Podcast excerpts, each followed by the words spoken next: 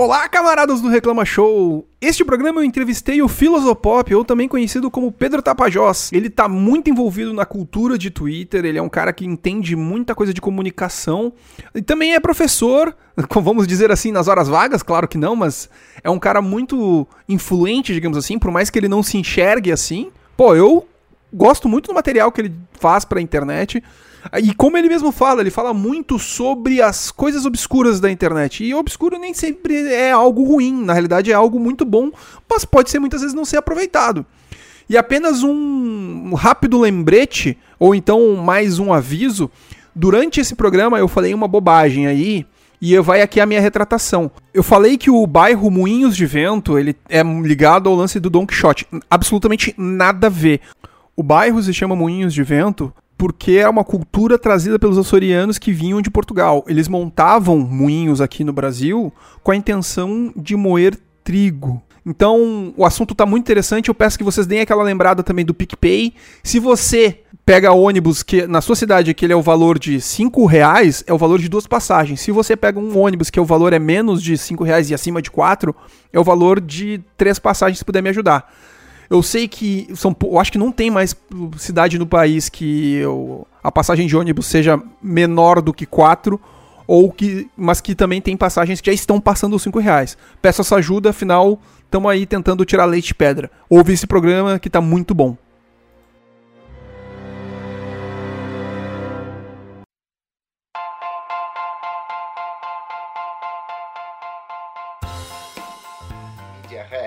sabe? Eu adoro, aliás, eu adoro esses estatutos. Pena que, pena que as pessoas conhecem tão pouco, sabe? Essas coisas. Porque se conhecessem mais, eu acho que aproveitariam mais a, a delícia que é a produção humana. Eu acho que as pessoas uhum. elas só consomem as, os produtos culturais por uma questão muito de, de afeto, diversão, entretenimento. Mas se nem que eu estou sendo meio pretencioso dizendo isso, mas eu acredito, pronto, é a minha fé, que se as pessoas soubessem mais um pouco sobre as coisas que, que consomem, elas uhum. poderiam fruir mais gostoso, sei lá, poderiam ver outras dimensões, outras associações, né?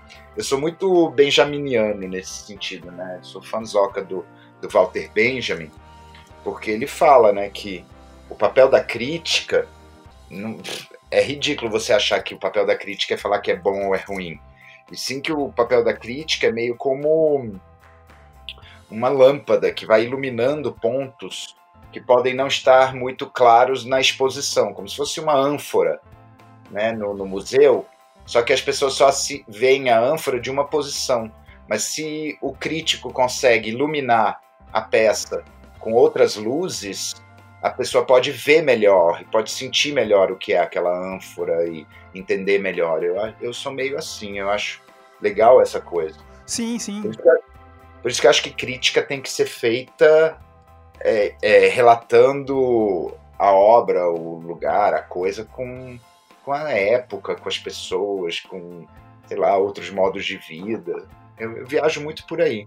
Ah, que também, dependendo, cada, cada crítica ela acaba tendo uma, absor uma, uma, uma, absorção diferente, né? Ela acaba tendo uma visão diferente de, e o, a visão da época também faz muita diferença nisso, né? Porque assim, eu acho que as pessoas se prendem muito ao tradicional, ao aceito, né? Ao hegemônico. Tipo, ah, uma história tem começo, meio e fim. Então, como a gente estava fazendo que nem no, no começo daqui da nossa conversa, a gente já começou no meio. Isso é o in media res. E aí você tem um outro tipo de afeto, né? Um outro tipo de, de uau, oh, peraí, já peguei no meio, sabe? É que nem a órfã. Você lembra desse filme, A Órfã? Eu não vi esse filme, mas eu tomei o spoiler assistindo Big Brother. eu nem vou falar do fim. Mas é porque o filme começa meio que no meio, assim, você não entende muito, parece que tá quebrado o DVD. Sim. Que, que pulou pra um capítulo do meio. Eu adoro esse senso de estranhamento. Aliás, eu adoro estranhamento. Minha vida toda, acho que desde criança, assim, filho único, né? Tudo era meio que encantado, tudo era meio misterioso, meio. E mesmo que não fosse, eu fazia com que fosse, sabe? Eu, eu tenho. Eu, eu acho que a primeira vez que eu tive contato com esse tipo de mídia foi mais com os filmes do Tarantino. Eu acho que foi o Pulp Fiction, né? Que ele começa por um lado diferente, né? Ah, sim. Esse negócio de quebrar narrativa é muito gostoso. Tem aquele memento também, né? O... Exatamente, era esse que eu ia falar agora. É, eu, eu, gosto. Tem vários. Isso é engraçado que tem desde o cinema mudo, né? Mas as pessoas, sei lá, eu acho que elas acham que o cinema foi inventado em 1960, 50, 60, sabe? Uhum. Mas o cinema. Eu, eu, ando muito numa fase cinema mudo agora. Tenho assistido muito. É, na verdade, é filme sem trilha, porque de mudo não tinha nada. Eu acho que muitos cineastas, inclusive, não é que eu acho, eu li que muitos cineastas, inclusive eles calculavam que havia barulho na sala e que haveria alguém tocando uma música, eles já filmavam coisas meio assim, quebra da quarta parede, não sei o que, eu achava, acho muito legal. Eu tô, tô assistindo muito cinema mudo agora. Eu tive uma experiência aqui em Porto Alegre, hum. que foi tempos atrás o foi a gente tava, a gente viu o filme do, do o Laboratório do Dr. Calegari. Agora ah, não lembro se eu falei. Só que com uma banda daqui de Porto Alegre que se é, Gabinete do Dr. Caligari. Isso, exato. Gabinete do Dr. Caligari, que ela com uma banda daqui de Porto Alegre que se chama Pata de Elefante, que, ele, que ela fez a trilha sonora na hora. Aham. Uhum. Que massa. Vem cá, o que, que vocês têm aí em Porto Alegre que vocês têm tesão com bandas com nomes meio absurdos, ridículos, farsescos, hein? Não é o. Eu não sei. Cogumelo Plutão não é daí, não, né? Eu não lembro. Eu, é, tem, tem o. Engenheiros da Havaí. O Engenheiros da Havaí. Tem uma, um boato que eram. Eles se conheceram durante o, o curso de engenharia. Oh, wow, surprise. o Bideu Balde, que é do. O, o, vocalista é um, um camarada meu, que é o Carlinhos, né? O Carlinhos Carneiro. Cascaveletes também, não é daí? Isso. É. Cascaveletes, isso, é daqui também, que tem a clássica na, na, na, na, na Angélica, né? Que ela pergunta uhum. que música, qual é, a, qual é a outra música? Ah, eu vou comer você. é muito bom isso. Eu, eu, acho que eu errei, não acho que não é eu vou comer você, eu acho que eu queria comer você. Não, e aquela assim, tipo, Cleiton e Cledir, não, a louca, né?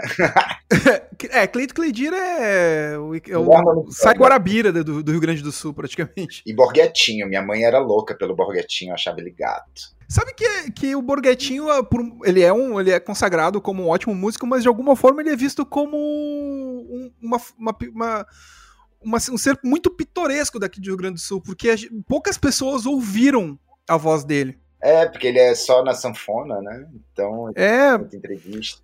Que figura. Tanto que te, tinha uma propaganda aqui no Rio Grande do Sul que hum. quando ele falava, as pessoas estranhavam, porque era propaganda de algum cartão de do, do acho que do Banrisul, que é o é. que é o cartão do, do, do, Banco do Estado, e aí ele, ah, use o banco, use o cartão do Banrisul, alguma coisa assim, e o pessoal estranhou. que delícia. ai, ai. E, e, enfim, né? É, são coisas. Eu até no, no, conversando com, com o Cato na semana passada, hum. ele falou que o, a, as bandas do Rio Grande do Sul, elas sempre foram muito autossuficientes porque elas não precisavam, precisavam sair do Rio Grande do Sul. Poucas bandas saíram. E, bom, a gente tem o um exemplo da, da Fresno, né? Que, mas é mais recente, vem com a internet. Mas antes elas acabavam sempre circulando por aqui, tanto que quando teve uma uhum. coisa mais. um expoente mais gritante, né? Que foi na época da MTV, teve as bandas gaúchas, né? E aí, enfim. Né? eu, eu só acho o seguinte: ainda tem essa narrativa ainda de, de que ah, o eixo é Rio e São Paulo. Mas eu acho que a, a realidade tem mostrado que isso anda dissolvendo um pouco. Porque quando você vê a quantidade de, de ritmos e o mercado próprio né, que o Nordeste sempre teve e o Norte sempre teve. Sabe, você pega que Brasília desenvolveu um esquema todo de rock, de música eletrônica próprios. Você vê o Sul, que sempre teve bandas, sempre teve acontecimentos e festivais. Então, eu acho que, que por mais que a gente diga que a indústria esteja em Rio e São Paulo, o resto do país nunca foi muito dependente disso. Eu pego pela, pela, pela explosão, né? É, sertanejo, axé, e pagode, tudo na mesma época. Sim. Pagode sendo o único que é do eixo Rio-São Paulo. Sim, uh, é que eu, eu tenho uma lembrança de, do começo de 2000, ali 2001, 2002, por aí, tinha muito da cultura de, uhum. da cena eletrônica, de, da cena eletrônica. E eu me lembro que tinha, vinham muitos DJs daí da, da, da, do, de, Bahia, da, de Brasília, uhum. né? Bom, modéstia à parte, né? Tio Filo tem dentro hum? nisso. eu soube, eu soube. Eu, e ao mesmo tempo também tinha. Era, a, a Brasília era muito expoente de banda punk, né? Muita. O, o punk em Brasília sempre foi muito forte. Eu acho que é pelo fato de ter muita informação, muitos filhos de diplomata, muitos filhos de funcionarismo público. Né? A gente também não pode esquecer que Banco do Brasil e Exército também tem aquela coisa do filho que mora fora, né? Então a cidade sempre teve muita informação antes da internet ou dos grandes meios de comunicação uh, televisuais. É, que realmente faz muito sentido. Até, por exemplo, a própria banda do Ratos de Porão, dias atrás, ouvindo uma entrevista do João Gordo, ele falou: Não, meu pai é militar, não sei, nem lembro qual é a patente, mas ele falou: ah, meu pai é militar, eu não sabia. E eu fiquei assim: Caraca, velho, o João Gordo é filho de militar, eu não, nunca imaginaria. Não é, cara, muito massa. A gente acabou tendo uma introdução bem legal. E a primeira pergunta que eu gostaria de fazer, que é a pergunta que eu faço para a maioria das pessoas, é: como é que é estar em isolamento? Gente, é engraçado, eu vejo muita, muita gente falando muito sobre essa situação, mas pessoalmente, os meus afetos não têm sido tão intensos e grandes. Claro, há momentos em que eu fico muito chateado. Mas primeiro, eu, eu já era uma pessoa mais caseira, né? Eu já sou, eu já, já party, tudo que eu tinha que party, já saí. Eu costumava recentemente a ir mais para um, um jantarzinho, ou então ir para casa de amigos. Então nunca fui, assim, eu não estou estranhando muito essa coisa de não ter noite, de não ter balada. E como eu continuo trabalhando, porque eu sou professor e estou dando aula à distância, para mim eu só mudei o lugar da minha rotina.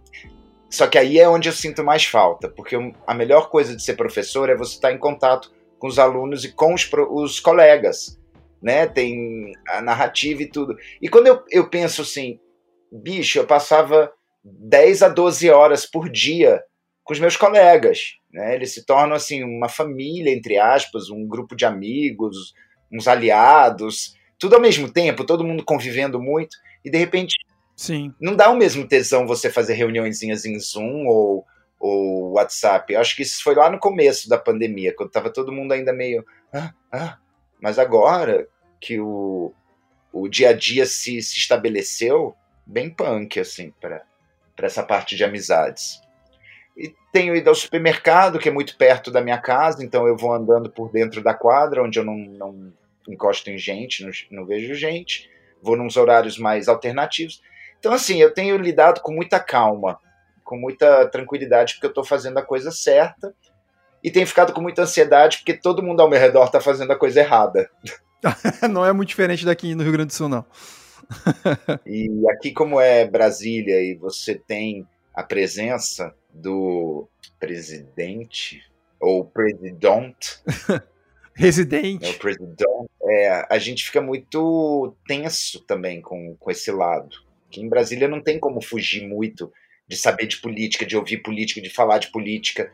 É, é complicado. Principalmente também porque o Ibanês é um outro que está fazendo umas decisões absurdas. Depois de ter começado bem, sendo o primeiro governador a, a decretar né, isolamento, quarentena, essas coisas, de repente ele quer abrir tudo. A gente está no auge. Hoje foi o recorde. Hoje, quarta-feira, foi o recorde de mortes. Caramba. Então, é, hoje tivemos 41 mortes aqui no Distrito Federal, que é o maior número que já teve desde o início. E eles estão abrindo tudo. 40, 40, 41 mortes diárias? É. Meu Deus, isso no Rio Grande do Sul tá longe. Eu acho que eu acho que não, acho que a média do Rio Grande do Sul inteiro tá sendo isso. Pois é, a gente teve hoje 41. Então tá, tá uma coisa complicada, até porque aqui foi o primeiro lugar onde o homem trouxe, né, a, a doença e fez questão de se esfregar com a galera lá de da Ceilândia, não sei o quê. Resultado, uma semana e meia depois, Ceilândia já era o epicentro. Então é complicado aqui em Brasília. Eu vou te dizer seriamente, em termos de cidade. Eu sou muito privilegiado. Além de ser um pouco mais velho, já ter uma história, então já, uhum. já consegui acumular minha casa. Eu tenho uma mãe que é muito consciente, ela trabalhou no Ministério da Saúde a vida toda, né? Bem, a vida toda não, mas o grande parte da, da carreira dela foi no Ministério da Saúde, na área internacional. Então minha mãe já estava muito atenta. Tanto é que tem um tweet, acho que de janeiro, assim, finalzinho de janeiro, que quando começaram as notícias de Wuhan, que minha mãe falou: ah, o primeiro caso deve chegar em 12 dias e do jeito que andam as coisas vai ser um massacre. Eu um dia eu vou procurar, acho que é de 26 de janeiro. Esse... Caramba! Sim, porque leva. Que cirúrgica! É, né, porque leva mais ou menos de 8 a 12, né? Nos tempos modernos, com voos, com muito comércio, principalmente Brasil e China, que tem comércio, né? Tem muito trânsito pelo menos tinha naquela época, é mais ou menos esse o tempo, assim, entre os primeiros estouros, né, digamos, no epicentro até chegar aqui. Aí é fogo, porque nós tivemos tanto tempo para preparar e por razões simplesmente políticas, né, e ideológicas, a gente está agora com essa situação. É, é complicado porque pelo menos aqui no Rio Grande do Sul a gente teve um, a gente teve um grande, uma grande resistência inicialmente. Aí a, a, a população daqui, ela no começo ela apoiou bastante o posicionamento do, do, do governador. É e em Porto Alegre, desculpa? É o bonitão, né? O, o... É o Eduardo Leite, é. que ele era Miss. Agora, Miss Rio Grande do Sul ou Miss Caxias, agora não vou lembrar. Miss... Não, né, meu amigo? Ele... Não, Mister, Mister, Mister. Costume. É, vício de linguagem, desculpa.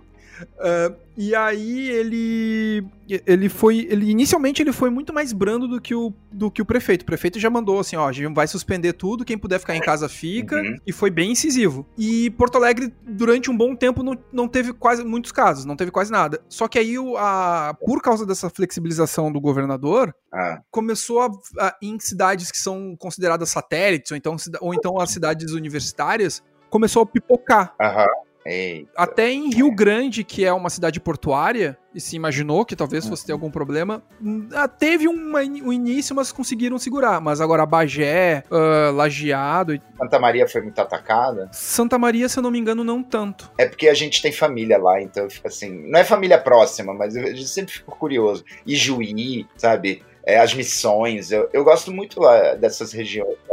E Juiz e Santo Ângelo tá bem complicado, mas agora Santa Maria, eu acho que eles são muito. Eles, eles são muito preocupados desde o acontecimento da, da Kiss, né? Sim, verdade. Então, qualquer condição de, de, de se fechar, a, a, a, cidade eu acho que acaba se fechando muito rápido. Uhum. É, eu fico sempre preocupado, porque olha, do jeito que o governo anda tratando os povos indígenas, eu tenho um carinho ali pelas missões e tudo, então sempre me, me dá um aperto no coração. É, eu não. Eu tenho uma conhecida que ela mora em Juí, que, e, que é Juí e, e Santo Ângelo são muito próximos, e ela tem dito que tá bem complicado lá, porque ela, ela diz, diz que o pessoal de lá não tá respeitando, assim. É bem complicado. É muito complicado, porque a postura inicial, sabe, de teimar, bater pé, não querer isolamento, todo aquele problema fez com que o nosso, é, o nosso semi-isolamento fosse muito longo. E agora as pessoas já estão impacientes e ou necessitadas, sabe, porque não se pode negar que estão precisando trabalhar, estão precisando fazer as coisas. E agora já está too late, sabe? Se tivesse essa sensação de, ai, eu preciso trabalhar, não sei o quê, e no começo tivesse todo mundo fechado, a gente poderia já estar experimentando uma, uma largada bem gradual, bem devagarzinha, para evitar colapsar o sistema de saúde. Porque tem, esse é o grande dado, né? Se adoece todo mundo de uma vez, acabou. Aí multiplica muito mais. As pessoas parecem não pensar. A ideia de planejamento, e eu não estou falando só de governo, não, sabe? Me, me parece que nós brasileiros, principalmente os brasileiros que viveram a sua adultice, digamos agora dos anos 90, 80, 90, 00, a gente não consegue muito planejar, sabe? O Brasil, o país está sempre tendo situações, problemas, é, é, planos econômicos, e aí, é, eu não sei o que, que acontece na cabeça das pessoas, porque para mim, eu fico olhando com incredulidade para nossa população e para os nossos governantes. Porque é, é para mim é, é, difícil aceitar, por exemplo, que façam jogos. Lute-se para ter um campeonato, sabe? Depois façam jogos ao lado de um hospital de campanha. Sim. Sabe? Abram shopping, sabe? É, tocando saxofone, não sei o quê. Ah, isso de Blumenau foi horrível. Ah, e aí duas semanas depois não tem mais UTI as pessoas parecem que estão que, que, que tão preocupadas, sabe, num fla-flu, sabe, num, numa coisa idiota de destrua os outros, sabe? E para mim, que sou um pouco mais velho que a maior parte, assim, da nossa turma, assim, as pessoas formam o nosso, a minha bolha, pelo, pelo menos, minha bolha em geral é mais nova do que eu, sabe? Eu fico surpreso, fico surpreso de ver as coisas acontecendo dessa maneira. Eu acho que o sucesso e alguns fracassos do, do, dos governos trabalhistas, depois de tanto tempo de opressão, repressão, não sei o quê, fizeram com que muitas emoções, muitos afetos psicológicos e políticos, sabe, viessem à tona E, e a palavra maior que eu encontro é ressentimento. Me parece que nos últimos, sei lá, 10 anos, sabe, o leitmotiv, sabe, a, a musiquinha ali atrás, o tchana, tchan, tchana, tchan, tchana, tchan, tchana, é ressentimento, Uhum. sabe, as pessoas não conseguem ver é, o sucesso dos outros, e não é nem o sucesso de você ir além, é o sucesso de você parar de ser oprimido, sabe, de conseguir uma pequena vitória aqui ali, sabe, uma melhoria de vida, porque séculos, sabe, que você e se, os seus foram esmagados e impedidos de ter, de repente o ressentimento, e é um ressentimento que não faz nem muito sentido, porque você vê um ressentimento numa classe média, uma classe média bem ordinária, sabe? Ordinária não de Uhum. ser vulgar, mas ordinária de ser classe média média, sabe? Média baixa, sabe? Não, É, de medíocre, de mediana mesmo. e as pessoas acham que são ricas, sabe? Dado o achatamento da nossa pirâmide, sabe? A quantidade de gente pobre, fudida e miserável, sabe? Quem tem um pouco a mais, sabe? Quem tem um carrinho do ano, troca uma vez, uma vez a cada dois anos, vai pra Disney, sabe? Aquele povo lá, sabe? Que veio pra Disney, sabe? Eles acham que são ricos. Aí você fala em taxar grandes fortunas, Sim. sabe? O Gelson já acha que, que vão tirar, sabe? O, o Ford Fiesta dele. Entende? As coisas não fazem sentido nesse país e a narrativa toda, sabe? Alimentada o tempo todo por uma imprensa e uma mídia, sabe? É, anunciante, ou que, que se deixa anunciar.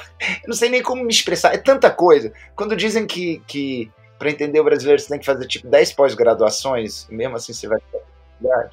Chega a ser difícil falar, é tanta coisa. Eu te entendo, porque a gente realmente, até um pouco disso que tu falou hoje, ah, falou agora, quer dizer, a gente tava comentando até quando, no post do, do, do Load, né, que o Load é um cara que vem da periferia, ele sempre teve ali trabalhando com coisas que ele, que ele gosta, daí ele conseguiu chegar num, num ponto onde to- que ele virou, de alguma forma, é, um grande divulgador de ideias, né, ele, ele tem os holofotes virado pra ele, e aí um cara do nada não concorda e começa a xingar o cara.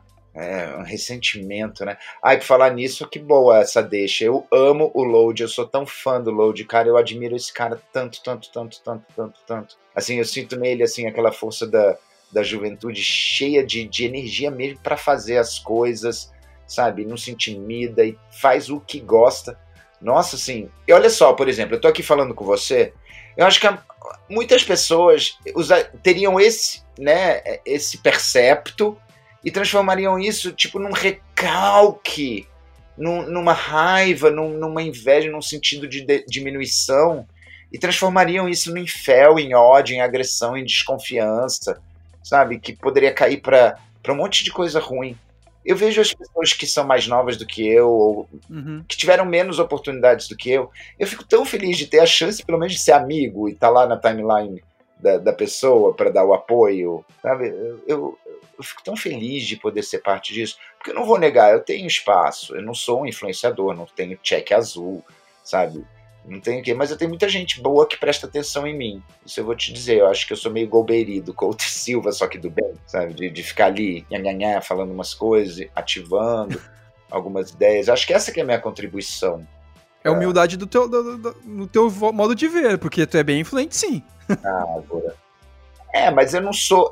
Eu até aceito, porque eu acho que a palavra em si, o, ah, o aditivo é- é- faz sentido. É porque não, não é dentro do, do personagem do influencer, né? E, e eu vejo, eu vejo sim que, que tem espaço para mim. Eu tenho encontrado um espaço para mim. Essa pandemia tem sido interessante porque assim, o tempo todo eu tento ver quem eu sou, não só existencialmente aqui no mundo, minhas relações familiares, não sei o quê, mas essa nossa nova época, ela, ela cria em quase todo mundo, se não todo mundo que participa dos diálogos das redes sociais ou das redes semissociais, né, personas. E a minha persona, ela já tem um tempo, né, o filo, quem me conhece, me segue, dialoga comigo, blá blá, blá tem uma noção de quem eu seja. Então, eu, tenho mais noção de quem é o filo do que eu, porque eu tô também na crise dos 50, vou fazer 50 agora quarta-feira. Então, por esse lado, tá indo. Mas eu também quero rever quem é o Filo, não no sentido de ai, mudar o meu conteúdo, não sei o quê. Mas é de que maneiras eu posso contribuir mais. Eu tenho notado que, que eu, eu quero contribuir mais, eu quero ajudar mais no crescimento, eu quero ajudar mais no espalhamento. E se tem uma coisa que eu faço bem é, é storytelling, é narrar, é, é apresentar coisas para as pessoas. Né? E, e, eu quero fazer isso mais. Então, voltando ao Load, Sim. meu Deus do céu, eu sou muito fã desse cara. Eu sou fã da, da Preta Gimil, sabe? Do, do Kaique, do Kaique Ferreira. Eu adoro falar o nome dele porque me lembra aquele ator, né? Sabe? Esses meninos todos, essas meninas todas, essas pessoas todas, independente de serem meninos ou meninas, sabe? A gente tem uma, uma, uma leva tão legal, sabe? As pessoas travestis, as pessoas trans estão se colocando e estão se colocando bem e estão ganhando. Não é ganhando, porque fica parecendo que alguém está dando, entende? Mas conquistando espaço e, e, se mostrando e tem, tem rolado muita, muita energia. Energia. Detesto essa palavra. Eu ando com ódio dessa palavra, depois da, daquele povo, os Mahatma do Twitter, sabe? Os Mahatma do Twitter, todos falando, ai, não pode desejar mal e amar-te. Meu cu, ah, não. É, o cara, a gente a gente não pode usar o a gente não pode usar o paradoxo de, pop, de Karl Popper porque porque agora o cara o tempo inteiro tava nem aí pra gente, seja Sabe, esse governo quer abrir a porte, se eles pudessem eles me matavam em praça pública para dar exemplo. Sim. Não, ele é ativamente contra a gente, sabe? Então, não, não vou ficar Ai, você vai ficar igual a ele. Meu cu! Eu fiz dedos com as duas mãos agora para falar isso. Meu cu, que eu vou ficar igual. Uhum, eu tô ali, sabe? Tipo, mandando metralhar, sabe? Tipo, pegando apartamento funcional para comer gente, sabe? Tô com rachadinha, sabe? Tô impondo cloro. Tipo, não faz sentido essas pessoas, cara. É, é porque por tanto tempo se narrou sabe? Essa ideia de equilíbrio, sabe? É, justiça sem igual, é dois espaços, dois ladismos. Gente, volta pro segundo grau. Quem, quem fez, óbvio, eu não quero ser insensível com quem não teve a chance de estudar. É, mas quem teve a chance de estudar, volta e aprende equilíbrio dinâmico, sabe? Lembra? Gás, líquido, container fechado, sabe? O número de moléculas é o mesmo, um mol, tarará. Então, sabe, tipo, vai haverá moléculas do gás que irão para o líquido, haverá moléculas do líquido que irão para o gás, equilíbrio dinâmico.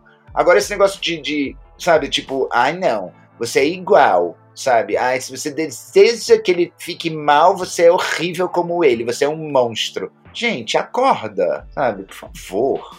É isso que eu tô falando, Muglis. É, é, é sabe, é tipo, é muito fácil ficar preso em clichêzinhos e e, e senso comum e falas fáceis, porque é confortável. Você fica num, num uh, reto, sabe? Sim. Não precisa enfrentar a aventura que é viver em público. É que eu, eu me, me incomodo também bastante com esse tipo de postura, porque e, isso é uma coisa que até dava para ser um pouco mais simplista, talvez. Apenas aplicar Paulo Freire, sabe? Tipo, jamais confunde a reação do oprimido com a ação do opressor.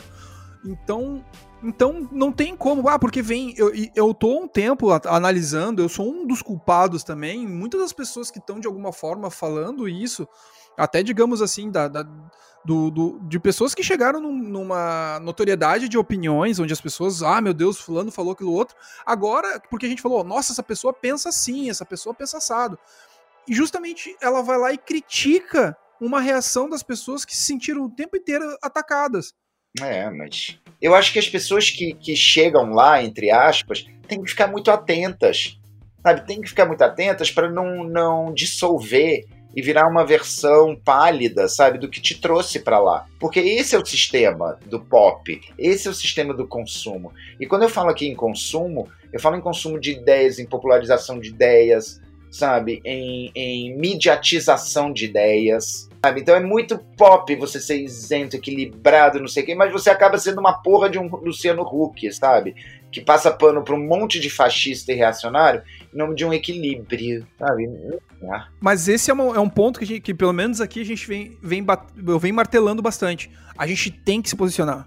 Tem. Tem que se posicionar e ainda tem que ocupar espaços que foram deixados há muito tempo atrás um, tem um podcast que eu acompanho bastante, que é o podcast do Ivan Mizuzuki, né? Que é o, o, o Anticast. Era final de 2018, ele tava uhum. dizendo: a esquerda tá fraca porque a, a gente deixou certos buracos. A gente precisa ocupar esses espaços que a gente deixou.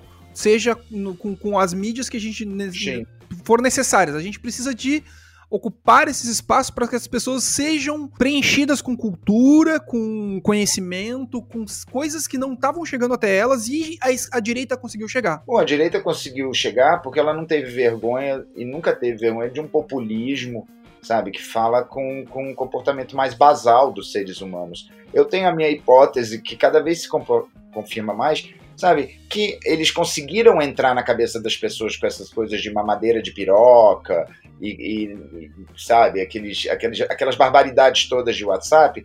Não é porque as pessoas estavam lá inocentes, no estado puro, meu Deus, bom selvagem, Rousseau, e aí as, as malvadas das fake news uh, chegaram e transformaram o bom brasileiro da época da, da, do PT para esse brasileiro horroroso, não sei o quê. Imagina, existem vários afetos e, e por baixo. E uma, um dos lugares onde eles foram muito covardes e, e, e, foram em cima, mas também porque a esquerda deu muito espaço, foi na questão das, das é, políticas identitárias. Primeiro, porque se transformaram as políticas identitárias de uma coisa que é essencialmente humana e das pessoas que reclamam, sabe, a sua posição e a sua identidade e sua transversalidade, tarará, em um, uma pecinha política para branco cis rico, sabe, poder espiar culpas. Sim. Sabe? Ficam usando a política de verdade identitária, sabe? Os movimentos negros históricos, sabe? O movimento das mulheres histórico, o movimento uh, eh, LGBT que é histórico, sabe? Batalha, sabe? São batalhas de, de de política mesmo, de política pública, de direitos essenciais, de direito a, a não ser violentado, tarará, não ser perseguido, bababá, sabe? E pegam um aspecto que é o da identificação pessoal, de, de identificação com o oprimido, não sei o quê. Essa galera mistura tudo, e aí o que, que acontece? Sabe, a direita, que já pratica uma política identitária, estou usando aqui itálicos, chamada racismo, sabe? Não que. Tô, é, vamos lá, para passar a mão na galera que pensa fácil. Não quer dizer que todo o direitista é fascista e racista, mas é um discurso que atravessa muito mais, sabe, nesse lado do que, do que no lado da esquerda que procura é, vidas melhores, de menor interferência, enfim. Aí eu também já estou entrando numa seara que não me porque eu não sei tanto assim. Né? Eu tenho da vivência, eu tenho 50 anos num país, sabe, em que eu nasci na ditadura, no auge da ditadura, com o Brasil ganhando a Copa, sabe? E eu tô aqui agora. Então, tudo isso eu vi acontecer, fui parte. Então, é, é, muito, é muita coisa, como eu disse lá no começo, assim. Precisa de 10 pós-graduações para entender. É, que é muita coisa, muita loucura. Eu nasci na, no, no, nos últimos dois anos, né? Então eu não tive esse contato. Eu tive mais a, a a visão pós-ditadura. Eu pergunto pra minha mãe, pro meu tio, a minha tia. A, a, minha mãe e minha tia falavam que tinham medo, às vezes, de certas coisas, assim, mas o meu tio tinha um medo absurdo de, de polícia e militar, assim. Meu pai e minha mãe tiveram que casar para o meu pai poder pegar o primeiro posto dele e, e sair do Brasil.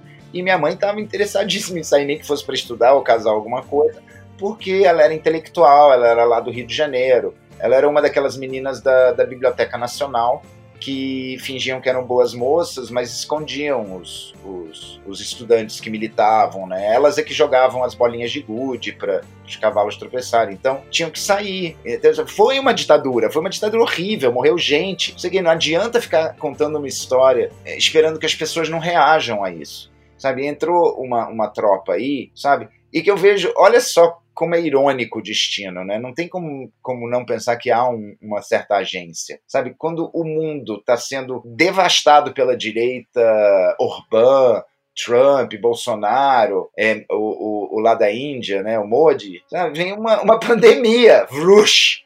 Então, às vezes, eu ainda acho um pouco positivamente que é para dar uma lição, porque senão, senão esse pensamento fascista, tarará, eu acho que pioraria, se espalharia. Ela seria a pandemia geral. Então, muitos governos estão sendo questionados por causa disso, né? O nosso incompetente, o Trump também, Sabe, as pessoas estão começando a ver que, que esse tipo de ditadura não funciona. Sim. Vamos ver onde vai dar. Menina, eu tô falando de tanta coisa. Não tem problema, aqui é para isso mesmo. A pergunta também que fica é: todas essas pessoas de alguma forma tiveram ligação com o Steve Bannon, né? Que é um cara que ele tá trabalhando para isso. E é, é uma galera que também é ligada àquela, àquela parte religiosa que é neopentecostal, que acham que, que tem que acabar logo o mundo para eles irem junto com os judeus, porque também acham que são o povo prometido. Essa galera que agora está aqui no governo do Brasil botando bandeirinha de Israel, sabe? Os israelenses horrorizados com, com o que estão vendo, sabe? Horrorizados. Sabe esse povo que, que, que bota tudo o shalom? Sim. O Batsheba, sabe? Tipo, salão de, de, de cabeleireiros é o shalom. Sim. É, que é meio. Eu, eu, pelo menos, eu tenho alguns amigos que são judeus e eles não conseguem conceber a ideia de que os caras estão colocando a bandeira de, de, de, Israel e ao mesmo tempo tem certos traços de, de, de nazismo no meio e é uma coisa muito confusa tudo isso. É porque não é a Israel agora, sabe? Não é o país atual, é aquela Israel do, do, da Bíblia, né? É esse Israel. A bandeirinha ali é só um representante ali do. Sim, mas é que, é que não teria como resgatar uma coisa de tempos atrás. É meio. Mas, gente, esse é um povo que não corta cabelo das mulheres, sabe? Que, que a mulher não pode ter prazer, que menino é menino, menina é menina e veste azul, sabe? É um povo, gente, pelo amor de Deus, tem coisas. Da... Terraplanismo, sabe? Como? Como ter respeito por gente assim? Como ter respeito por pessoas que não que, que sempre negaram a ideia de vacina e agora estão desesperados esperando vacinas, né? Sim, porque é aquela coisa também do, do, da falsa simetria, não sei o quê. É, que você já apontou também, ah, tolerar o intolerante. Não, amigo, quando você está em estado neutro e alguém faz uma coisinha, aí você vai, né, neutraliza. Se vai menos X, você vai mais 2X, depois volta um pouquinho, não sei o quê, pronto sabe? Mas quando essa, a premissa dessa gente é me exterminar, sabe? Eu acho que não valem mais as regras, sabe? De equilíbrio, não sei o quê, sabe? É, taca-lhe pau.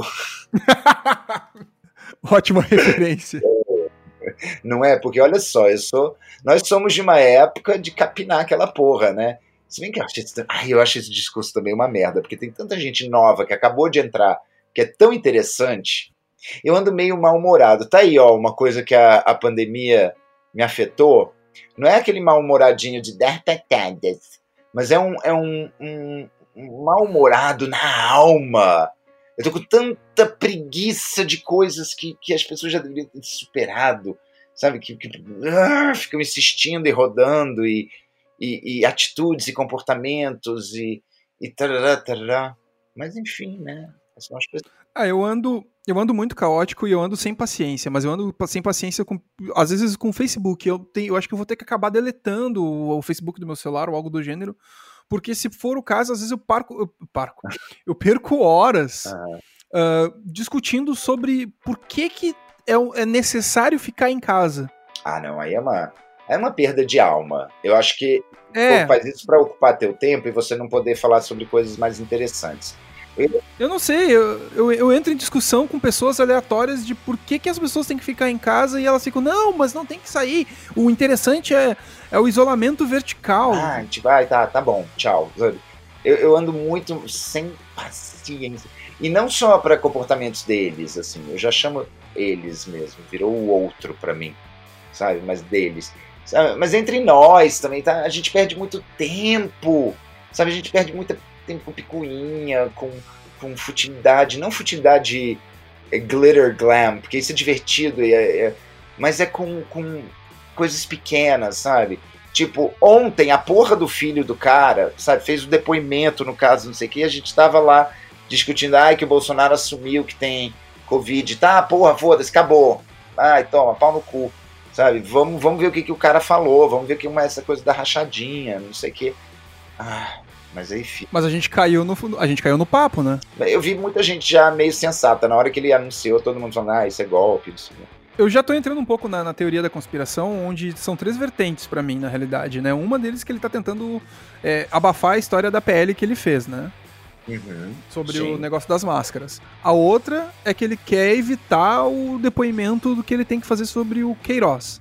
Exato, já vai mandar o atestado. Isso. E a terceira é que é a mais clara, né? Que é de que ele tem que desovar essas cloroquinas. Então ele vai, por mais que ele não tenha pego, enfim, uh, ele vai dizer que se curou com cloroquina, que tá. Já começou, né? Ele já começou, já começou e já tá dizendo tá bem, tô, tô ótimo, tô quase correndo aqui a maratona de São Silvestre. E, e, mas daqui, ele, por mais que ele tenha, um, tenha todo um acompanhamento médico que estão dizendo que ele tá fazendo e que estão com medo de que ele tenha reações em relação à cloroquina, ele vai usar isso como plataforma de venda. Tomara que tome muito, muito e caia morto, sabe? Ai meu Deus, não pode! não pode, você é igual. Agora eu me tornei o Bolsonaro. ah, então é tudo bem. Olha, assim, muito respeito por quem tem essa, essa, essa linha de pensamento, da energia, não sei o quê. E respeito no sentido de que eu jamais chegaria numa pessoa dessa e atacaria ela, nem debocharia pra ela, não sei o quê. Ou, ou iria me juntar a outras pessoas para atacar. Eu acho que assim, cada um tem a sua, sua crença, fair enough.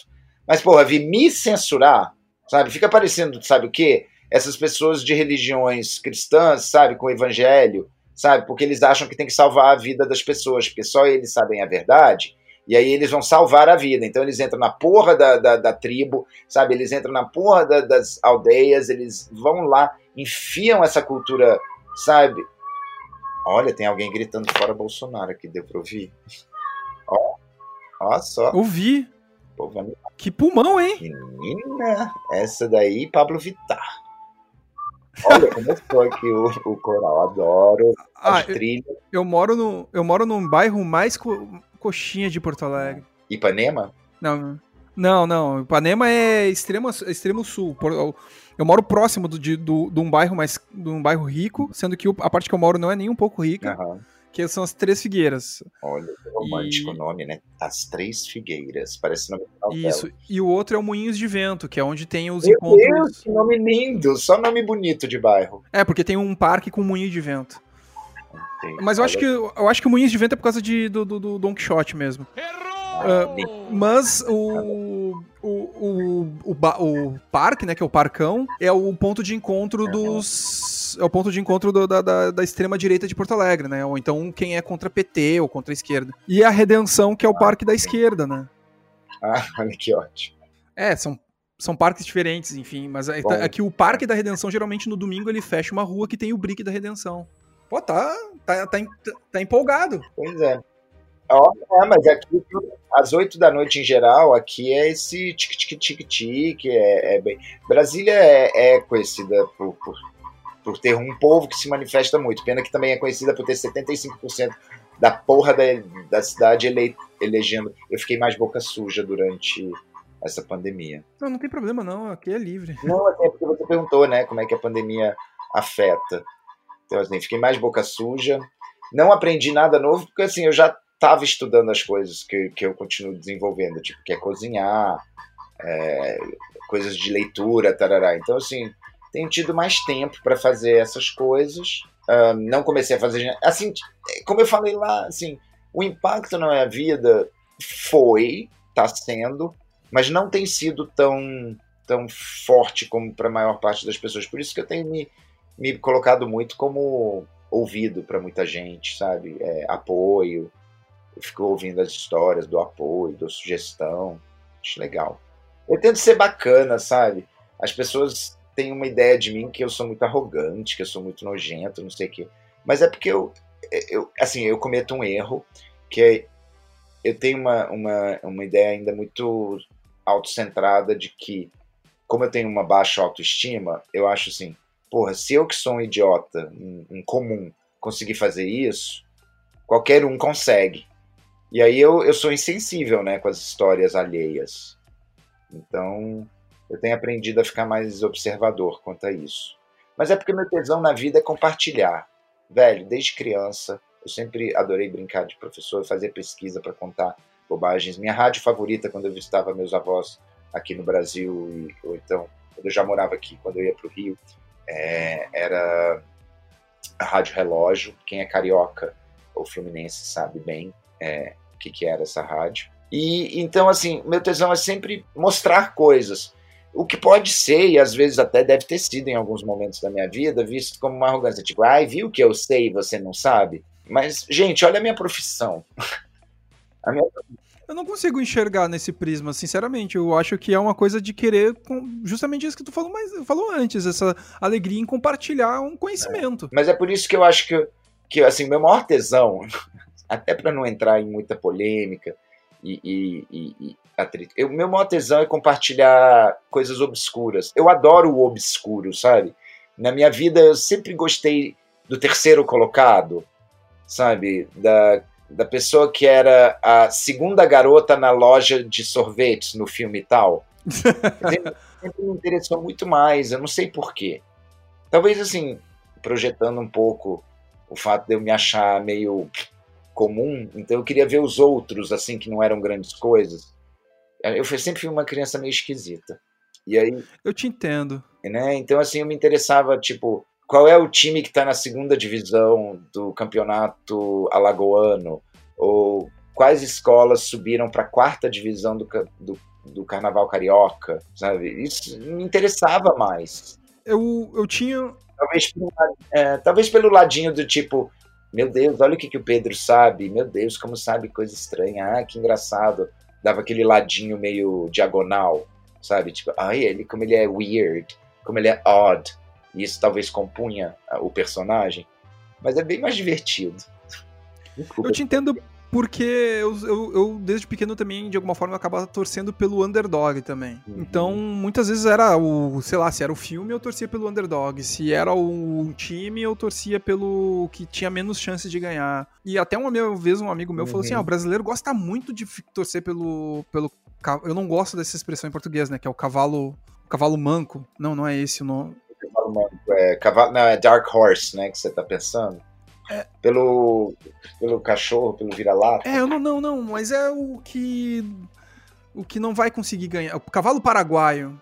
Então eu sempre tinha essa coisa de torcer, assim, sabe? Então, de alguma forma, eu consigo te entender quando tu fala isso. E eu não, eu não consigo ter essa visão que tu, que tu falou de ti mesmo, assim, sinceramente. Eu acho que tu é uma pessoa que eu, pelo menos, pelo que eu acompanho, tu sempre esteve disposto em querer discu discutir e debater. E nunca querer, tipo, não, não, não, eu tenho conhecimento, tu não tem. Isso para mim é presunção. É, mas eu acho assim que você tá sendo ou porque você é um cara muito bacana, ou então você já tá há muito tempo comigo. Isso eu já notei, assim, gente que me conhece há muito tempo começa a, a ver bem melhor isso e tudo. Mas é, eu já fui muito chamado disso na vida, e também aqui no, no Twitter e tudo. Mas, mas, enfim, eu também tenho que ficar. Eu, eu, eu fico muito observador, isso é verdade. Eu acho que, assim, uma contribuição que eu tenho, porque muitas pessoas pensam assim, porra, eu sou branco, hétero. Eu não sou hétero, mas, assim, a pessoa pode pensar, pô, eu sou branco, eu sou hétero, tá, tá, eu sou uma pessoa boa, eu acho que eu sou uma pessoa boa, eu, eu tô do lado bom por que, que as pessoas às vezes me hostilizam tanto? Né? Pensa a pessoa. É que talvez você esteja no. E eu falo aqui um pouquinho comigo, assim, de mim também, talvez. Estava no caminho certo, mas tem que aprender. Não é só porque você está no caminho certo que você já está, entende? Então tem que ouvir as outras pessoas, sim, sabe?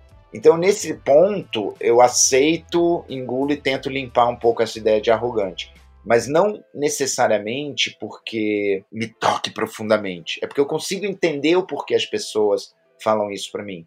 E eu quero melhorar. Eu acho que fazer 50 anos no, no meio de uma pandemia, amigo, mexe muito, né? Porque meu sonho era uma festa, meu bem, no Rio. Eu já tava com dinheirinho economizado, não sei o quê eu acho que uma coisa que acontece nas redes sociais também é que tem muita gente que tá entrando e não tem paciência de querer ouvir as pessoas que estão há mais tempo e já quer che chegar chutando assim, sabe? Eu fiquei muito uhum. chateado com uma coisa que um amigo meu chegou para mim e falou uhum. assim: Eu tô bem chateado, deu o que que foi? Aí eu conversei com ele, ele falou assim: Não, eu saí, foi bem antes da pandemia isso. Mas ele falou assim: Eu saí com um boy e aí ele. Na, na primeira. É. No primeiro botequinho que a gente parou pra tomar cerveja, ele falou: Ah, porque tem meu Sugar Daddy. E tipo, ele era 5, 6 anos mais velho. Oh. E aí ali ele falou assim: oh, tipo, meu pai. ok, é, é, aqui tá chegando o ponto onde eu tô começando a entender esse pessoal do Twitter que começa a delimitar aqui dos 20 aos 29 é, é novo e o resto é velho e acabou. Ah, gente, mas assim, olha, vamos ser muito sinceros, é, é uma mistura de prepotência sabe? De arrogância, de, de total desconhecimento e ignorância, sabe? ficar insistindo numa coisa. Se quer pesquisar. Uma coisa que me deixa caralhado da cabeça é o seguinte: nunca antes se teve tanta informação disponível, sabe, no toque do dedo. E não vem com essa história de, de, de ah, porque, cara, não é não. Vai ali, qualquer pessoa que tenha um celular, que tenha é, Google, não sei o que, já pode pesquisar, não pesquisa porque não quer, não tem interesse, não tem conhecimento, ou não teve uma chama, né, um, um disparador. Porque também né, não pode botar culpa na pessoa se a pessoa nunca foi exposta. Mas, sabe, as pessoas ficam falando umas bobagens. Ai, você é meu sugar daddy. Primeiro que não sabem que isso tem uma relação a ver com dinheiro e sustentar. Segundo, com cinco anos de diferença, ninguém é sugar daddy de ninguém. As pessoas querem porque querem usar uma palavra porque querem. É que nem várias palavras de, de ofensa que querem ressignificar. Mas não é assim, tipo, minha turma no, no Pandel, ou então, sei lá, na, no fórum tal, sabe? Decide que vai e aí a gente vai na marra chamando todo mundo, sabe? De, de POC ou de não sei o que, ou de querida ou não sei o que. Bom, whatever também, né? Façam o que quiserem, só que depois, sabe? Quando tudo estiver descaralhado, cada um para um lado, todo mundo se atacando, sabe? Todo mundo num, num jogo de a minha fúria. Parece. Eu, eu vi alguém falando recentemente, isso me impressionou muito é, as pessoas começam a fazer um teatro de o que elas interpretam como militância para o resto do grupo delas, para ganharem pontos numa escala simbólica de dono da palavra dentro da sua bolha.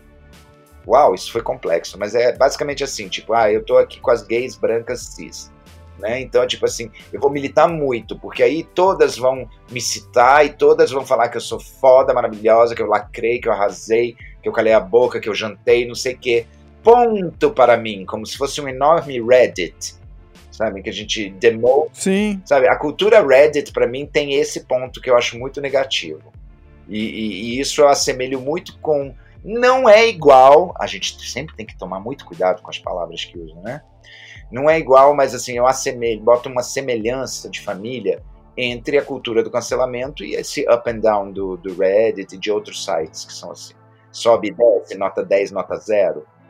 Sabe, como se fosse um King of the Castle, o rei do castelo o tempo todo. Então, né, essas coisas mexem com a minha cuquinha. aí a ainda dá uma risadinha. yes, daddy. É aquele meme do, do aviãozinho lá que é o que é três horas sofocando, mas quem somos nós para julgar, né? É. é, por isso que eu adoro o meu, meu mundinho é, das coisas obscuras, enfermeira Noriko, bandinhas de garotas europeias da década de 80 que tiveram um hit número 112 nos charts gregos, sabe? Esse tipo de coisa me interessa mais às vezes. É minha alienação. E fazer comida, e fazer bolo, fazer picadinho, que eu adoro. Bom, como a gente acabou de falar também, tu falou que tá, tem, tem um compromisso logo mais. E eu tô morrendo de fome, também. Verdade, eu Mas eu tenho a última pergunta. E a última Pergunte. pergunta é. A, a, ela, o nome do programa é Reclama Show, como eu já sempre tenho que lembrar as pessoas. E a pergunta é diretamente ligada ao nome do programa, que é qual é a tua maior reclamação do momento? Desse momento agora? É. Tem dois, porque eles são em planos tão distintos. Ó, um é físico e o outro é psicológico. Eu acho que eu tenho direito. Se eu tiver direito, eu vou reclamar de Por você. Favor. Aquilo assim.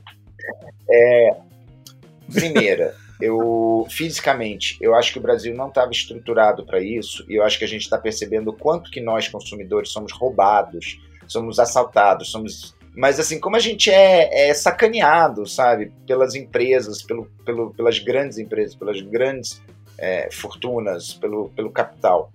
Eu estou tentando dar aula, sabe, todos os dias tem um problema de internet, não só comigo, sabe, mas com os alunos, sabe? Eu tenho às vezes 20 alunos em sala de aula, alguns estão, sabe, piscando, não sei o quê. A gente paga bem, a gente paga caro, sabe? A gente tem poucos serviços. E isso é só no meu mundinho aqui, minha bolhazinha. Mas esse pensamento está em tudo. Sabe, a gente paga muito caro para o transporte público, para eles cobrarem um, um, um, preço tão caro e terem ônibus tão desgraçados.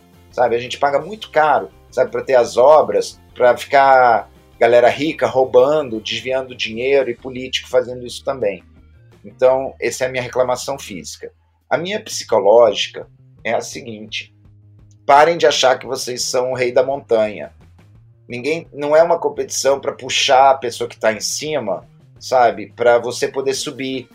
É, é, todo mundo dar as mãos, parece uma coisa bem babaca, Odara, não sei o quê, mas é tirando todo esse lado é, é happy Mahatma, sabe? É, senão a gente uhum. vai ser esmagado pela aquela primeira parte que eu falei, sabe? Pelo capital, sabe? Pela, pela estrutura Sim. dominante, sabe? Pela branquitude, sabe? Pela, pela, pela homofobia, pela qualquer coisa diferente fobia, sabe? Daqueles que se decretaram donos do mundo.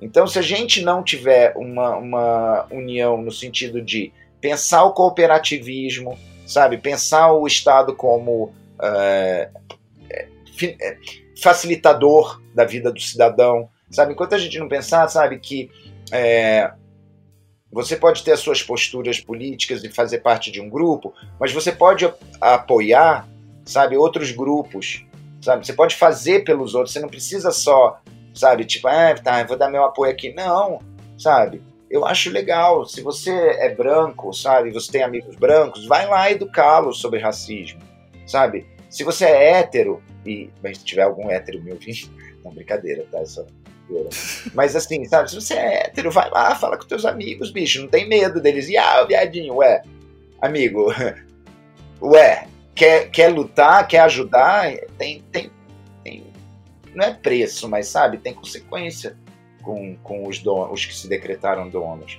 E não vem dizer também como os outros devem fazer. Faça o seu, faça bem, pegue as referências da galera que, que é oprimida e vai fazer tua parte Vamos todos, cara. Eu, eu, eu sou meio assim, tô ficando meio assim. Ah, mas com mais. razão. E uma coisa só, tu não falou, eu falo, o hétero tem mais que se ferrar. Porque tem muita vantagem. É, é, é, é, aí é que tá, eu, eu acho, tá? É verdade, eu não, não vou discordar, não. Mas eu acho que tá, tá na hora, sabe, de, de ter mais educação. Sabe? A gente não pode mais tolerar que a televisão seja usada é só para um entretenimento crasso, vulgar, sabe? É, é, é baixo. E eu não estou nem falando de. É, as pessoas equalizam tudo a sexo, mas é vulgar no sentido de uns, de uns valores tacanhos, sabe? De, de, de eu tenho que ser melhor porque, eu, é, porque a minha vizinha não pode ter uma coisa boa, porque eu quero ter melhor, porque senão eu sou pior do que ela. Sabe, são pensamentos que têm me atravessado muito. A gente tem que ser melhor, cara. Melhor no sentido não melhor do que, outros, mas nós temos que ser melhores. Sim. É o que eu quero. Pô, se cada um, cada dia tu melhorar um pouquinho, tu já é melhor que ontem, pelo menos. Já tá, melhor, é. tá ótimo. Tem esse lado, eu concordo. Eu, assim, sou, tô longe de estar tá bom ainda, nossa senhora. E tô aqui pronto para aprender, levar umas porradas aí. Vamos nessa. É isso. Eu acho que eu tô mais positivo do que negativo.